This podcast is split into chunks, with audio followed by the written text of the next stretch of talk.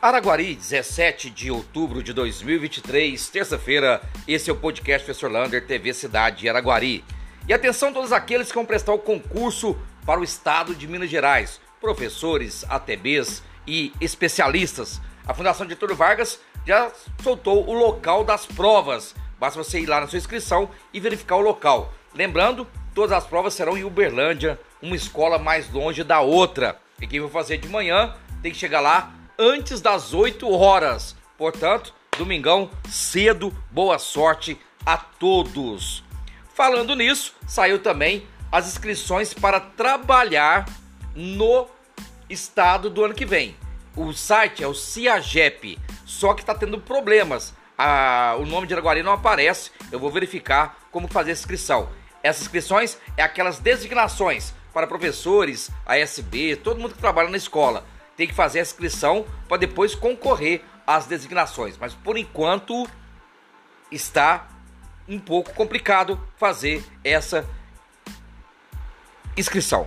Concurso prefeitura, ó, saiu o exame psicológico, o resultado do exame psicológico e de aptidão da prefeitura de Araguari. Você pode consultar lá no IBGP. Lembrando, o concurso prefeitura ele deve se encerrar no final de novembro. Talvez em 2024 já comece aí os novos cargos efetivos da prefeitura de Araguari. E olha que boa notícia, o Hospital Padre Júlio, onde lá era o hospital municipal, ele conseguiu fazer 563 internações de fevereiro a setembro de 2023. Ou seja, 563 pessoas que estavam ali na UPA e que era uma coisa mais simples, foram até o hospital, ficaram internados lá e receberam alta. Portanto, é mais um lugar para desafogar o sistema de saúde de Araguari. Hoje tem jogo da seleção brasileira? Brasil e Uruguai? Uma coisa assim? Estamos totalmente desconectados com a seleção brasileira atual. Antigamente parava-se o Brasil. Hoje, vida normal, vida que segue. Talvez amanhã a gente saiba o resultado. É a nova seleção brasileira. Saiu no correio oficial do dia 11 que agora os terrenos baldios em Araguari podem ser multados e vão ser notificado, notificados o mais rápido possível para fazer a sua limpeza. E aqueles que não fizer, a prefeitura pode fazer e fazer a multa no seu cadastro de dívida ativa. Portanto, a Secretaria de Serviços Urbanos vai ter muito serviço, porque são muitos terrenos que não têm a sua limpeza.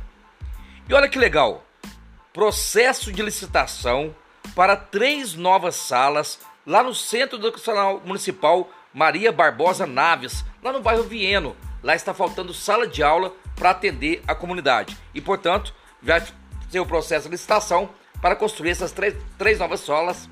Quem sabe no ano de 2024 já começa a escola com três novas salas de aula.